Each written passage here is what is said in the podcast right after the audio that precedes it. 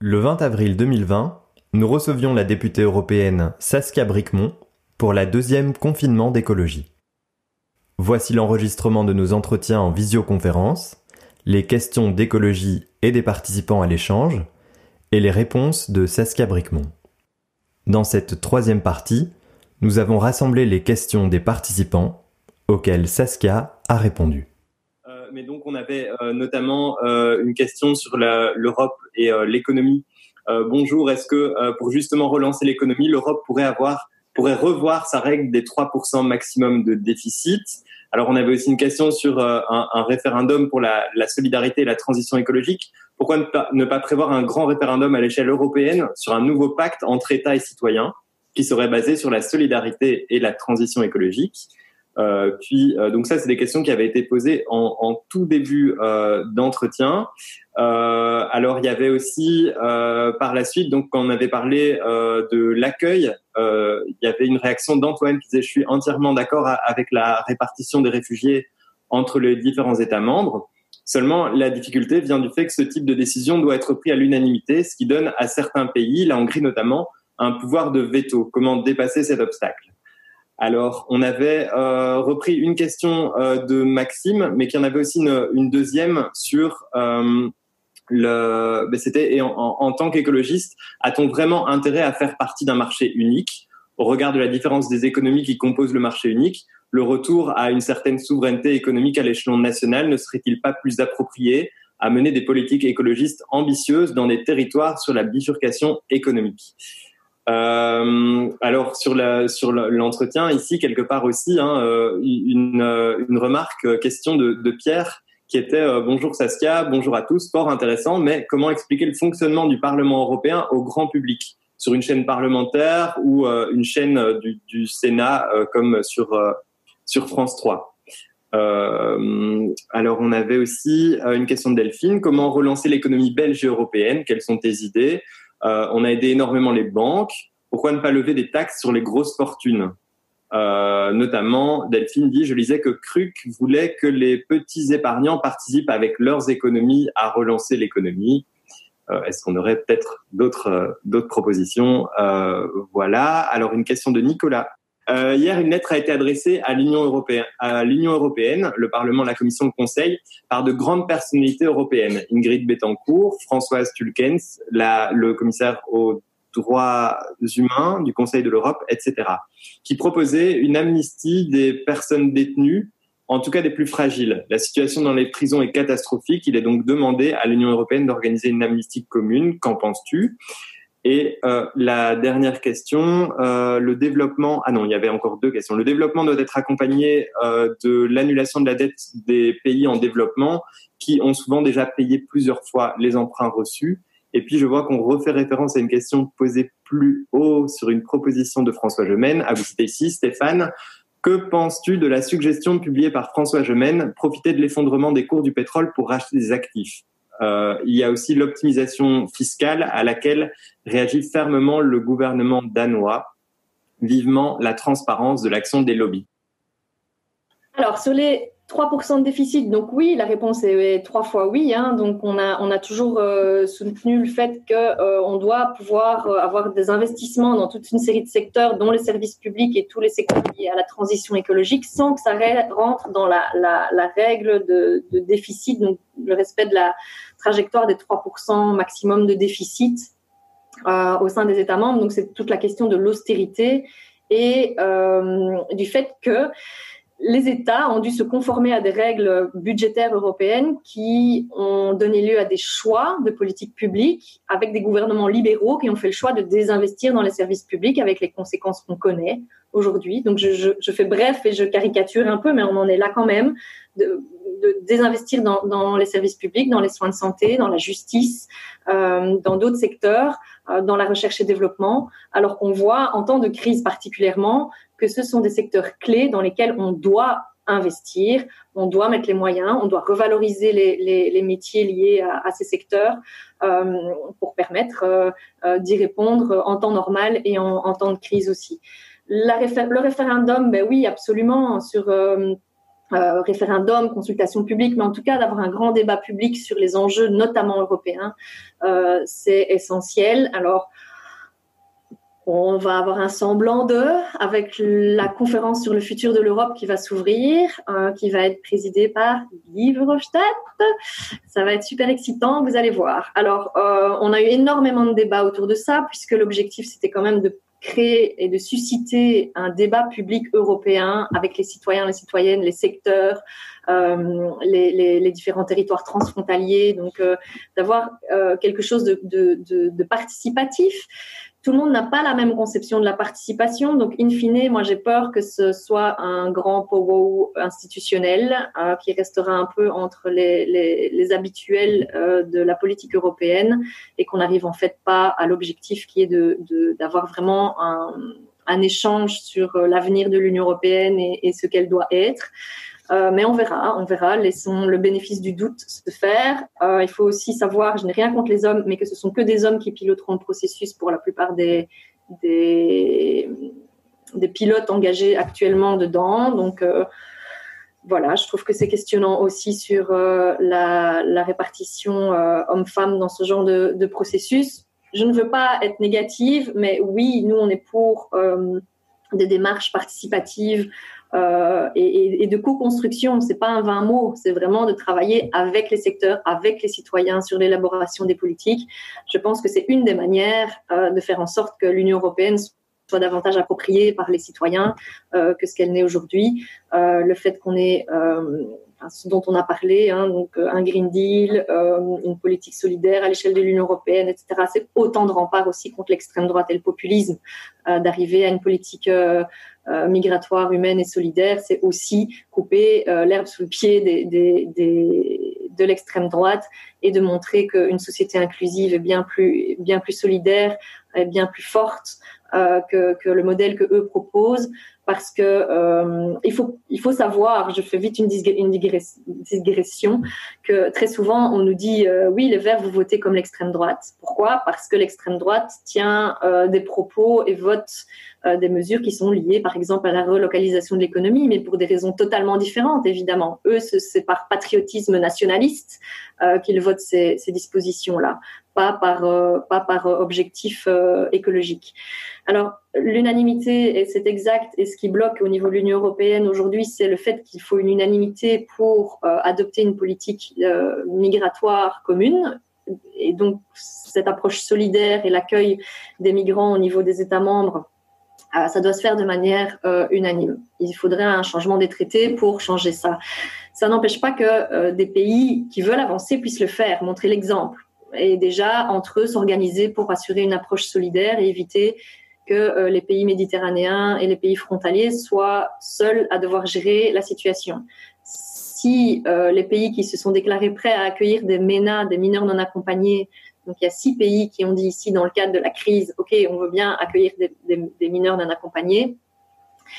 Si ces six-là se mettaient déjà euh, d'accord sur une politique de répartition, on, on, pourrait déjà avancer vers une politique solidaire et je pense que ça permettrait à d'autres d'emboîter le pas. Euh, la question du marché unique, l'un n'est pas exclusif de l'autre. Je crois qu'on est plus fort ensemble, on est plus fort ensemble dans la gestion de crise, on est plus fort ensemble euh, dans une logique européenne aussi de marché. Euh, donc, il y a un besoin de relocaliser certaines productions, d'assurer la souveraineté alimentaire des États, ce qui n'empêche pas que certaines denrées soient produites aux Pays-Bas, en Allemagne ou en France et importées en Belgique et inversement.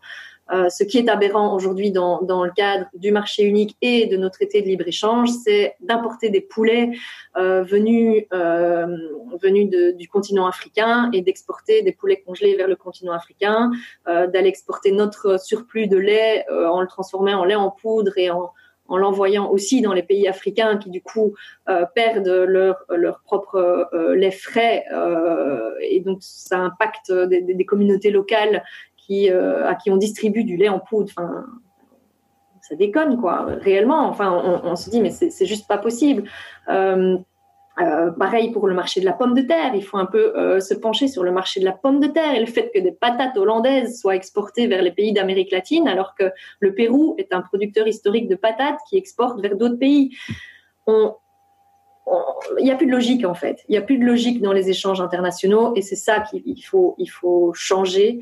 Euh, c'est rétablir la souveraineté, alimentaire en Europe, mais aussi euh, chez nos partenaires commerciaux et dans les autres pays. Et puis, il y a d'autres euh, denrées qui continueront à être échangées, typiquement le café et, d'autres produits qu'on ne cultive pas en Belgique. Le fonctionnement du Parlement européen au grand public, oui, et que les journalistes commencent par arrêter de dire l'Europe, L'Europe a décidé, l'Union européenne a décidé, Bruxelles a décidé. Ça veut dire quoi? C'est qui? Parce que en fait, le fait qu'il n'y ait pas de, solidarité financière européenne aujourd'hui, c'est pas la Commission ni le Parlement en première ligne. Ce sont les États membres qui bloquent. Euh, donc, le fait qu'il n'y ait pas de politique migratoire européenne, ce sont aussi les États membres qui bloquent. Donc, ce, sont nos dirigeants, nos ministres. Euh, le fait que euh, la Belgique, honteusement, euh, a fait à nouveau pas le figure sur le Green Deal. Donc il y a eu un appel de plusieurs ministres européens à soutenir le Green Deal, à dire c'est pas le moment de lâcher sur le Green Deal, c'est justement ce qui doit nous guider dans, l'après-Covid. Nos ministres régionaux écolos ont co-signé cet appel, mais la Flandre ne l'a pas signé. La Flandre, avec la NVA euh, aux manettes qui euh, refuse de rentrer dans des logiques européennes de Green Deal et de transition écologique. Et donc, voilà, c'est directement les gens que, que, que, nous, on élit et que nous, on envoie euh, au sein des, des gouvernements euh, qui mènent des politiques euh, dont nous, on ne veut pas. Donc, on a encore du boulot, les écolos, pour être un petit peu partout de renforcer et travailler ensemble à l'échelle de l'Union européenne pour avoir des politiques écologiques et solidaires. Euh, taxe sur les grosses fortunes, mobilisation euh, de l'épargne. Euh, donc oui, euh, la, taxe sur les grosses fortunes, c'est une des, possibilités pour aller chercher des moyens. Je pense qu'aujourd'hui, le, le, message, c'est chacun doit contribuer à la hauteur de ses moyens et qui a des moyens, notamment les banques.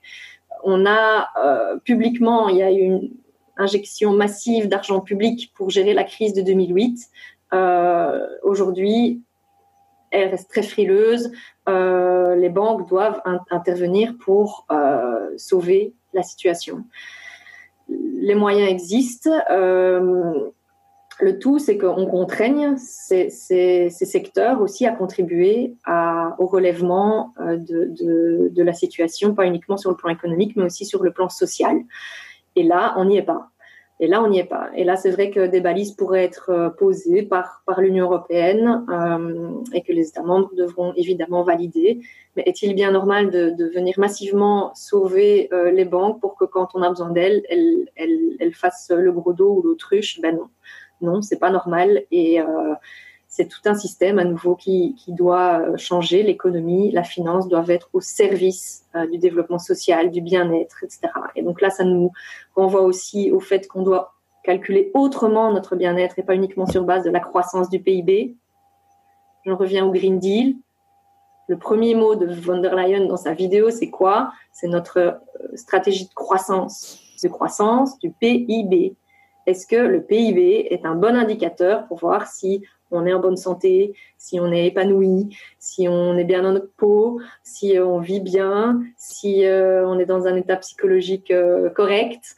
Voilà, non, non, clairement non. Donc il faut ajouter toute une série d'indicateurs pour mesurer aussi le bien-être de la population, pour mesurer l'état de santé d'une population. C'est ça qui doit guider les politiques publiques et pas l'état du PIB uniquement.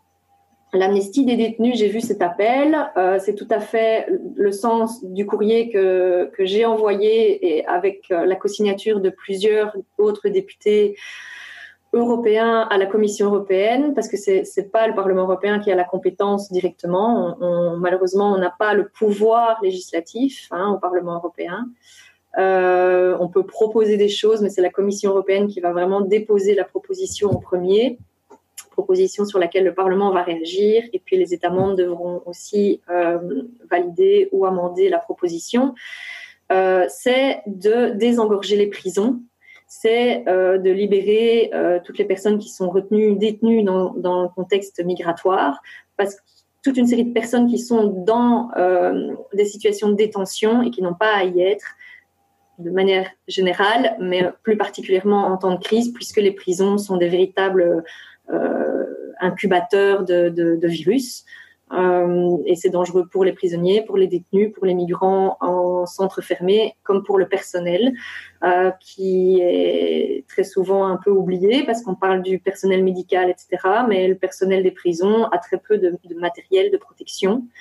Euh, on a vu même en Belgique qu'il y a eu des, situations euh, de rébellion au sein des prisons, de, de, grève, parce que, enfin, déjà l'état de nos prisons est catastrophique en temps normal. Les conditions sanitaires des prisons belges aussi est, est, déplorable en temps normal. Alors, ajouter à ça une épidémie euh, comme celle du Covid, c'est euh, voilà potentiellement la même problématique que celle qu'on qu vit aujourd'hui dans les homes. Euh, et dans nos prisons belges, européennes, il y a toute une série de personnes qui n'ont pas à y être, des, gens qui ont des problèmes de santé mentale, des jeunes qui ont commis des, délits liés à la drogue et qui feraient mieux d'être euh, chez leurs parents, chez leur maman que euh, en prison actuellement, euh, des gens qui sont en préventive au-delà de la, limite légale dans certains pays et qui ne devraient pas y être non plus, des gens en fin de peine et ça, la France a décidé euh, de libérer toute une série de détenus en fin de peine, euh, mais donc sur décision du juge. Hein, euh, on n'a pas dit comme ça, ok, vous pouvez rentrer chez vous. Mais voilà. Et donc oui, c'est quelque chose que nous on soutient. c'est un appel qu'on a envoyé vers la Commission aussi. L'Union européenne n'a pas de compétences en tant que telle en matière de gestion des prisons et des détenus. Euh, mais elle peut recommander des choses aux États membres, essayer de pousser pour que ça se fasse. Euh, voilà. Alors, sans parler des demandeurs d'asile qui sont détenus. Enfin, Simon Moutquin a signé une carte blanche aujourd'hui, le député fédéral qui s'occupe euh, d'asile et de migration, en demandant la régularisation des sans-papiers. Euh, parce que ça leur permettrait de rentrer dans, une, dans un système légal euh, Aujourd'hui, enfin, ils, n'ont rien, ils, sont totalement démunis, délaissés, et il n'y a que la solidarité chaude de terrain qui fonctionne pour eux. Et c'est pas normal que l'État délaisse toute une série de personnes en temps normal et particulièrement en temps de crise et euh, que ça retombe sur euh, des secteurs sociaux déjà très très très fort mobilisés aujourd'hui.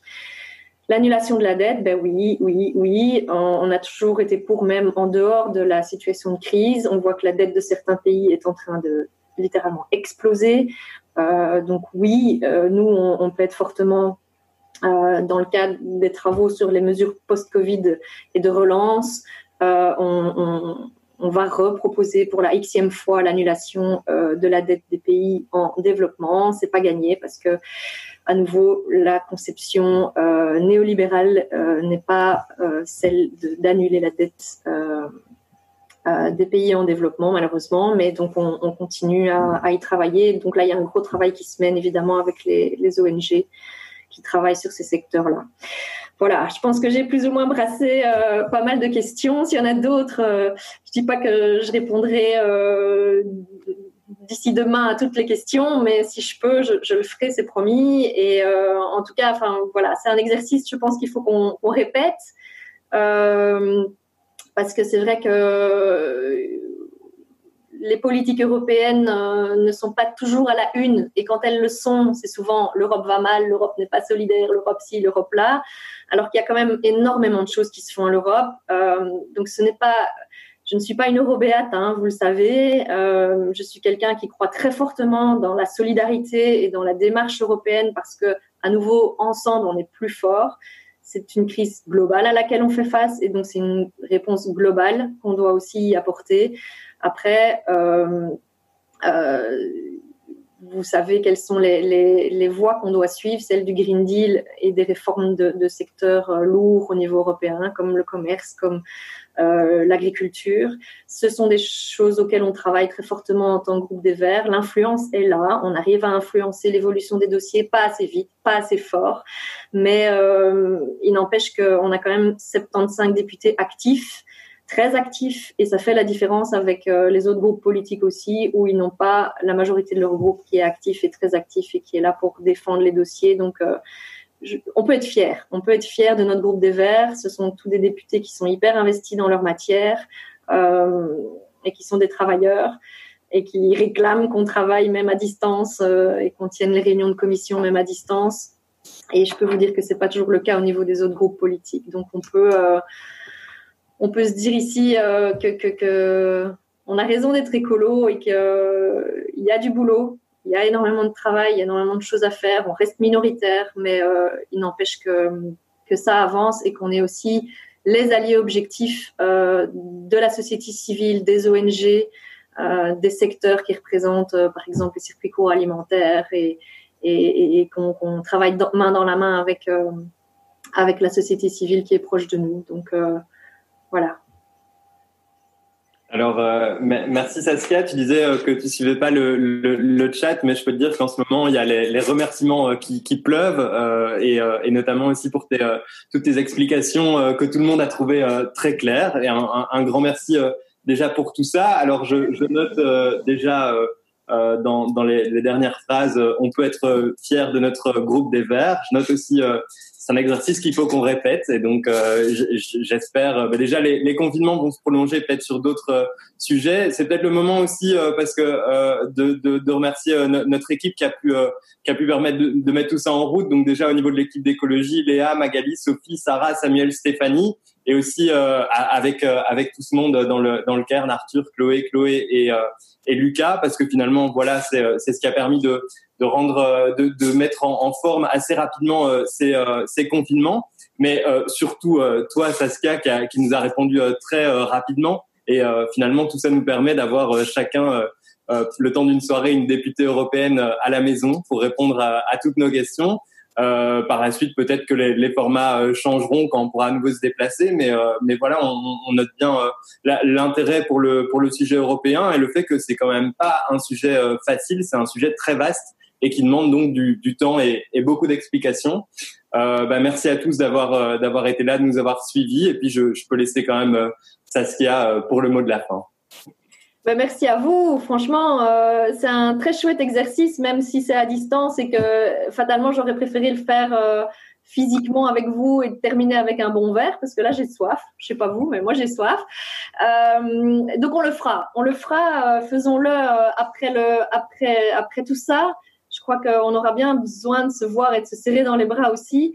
Euh, mais il n'empêche que c'est un exercice qui fait du bien parce que en plus en temps de confinement, on est juste chez nous, euh, dans nos quatre murs, à travailler à distance. C'est pas c'est pas toujours très socialement épanouissant. Donc euh, c'était un vrai plaisir d'être là avec vous aujourd'hui, de voir vos vos petites bouilles euh, par vidéo interposée et de pouvoir échanger, même si voilà les limites de l'exercice, c'est que que, je ne vous entends pas et qu'on n'a pas d'échange direct, mais euh, disons que c'est mieux que rien. Et à mon avis, il va falloir qu'on travaille collectivement à plus de télétravail. C'est aussi un des challenges à l'ère du numérique. Faisons en sorte que le numérique ne soit pas juste une explosion de notre empreinte écologique, mais euh, qu'il soit aussi mis au service euh, de la transition écologique et pas uniquement en temps de crise, mais aussi de manière générale.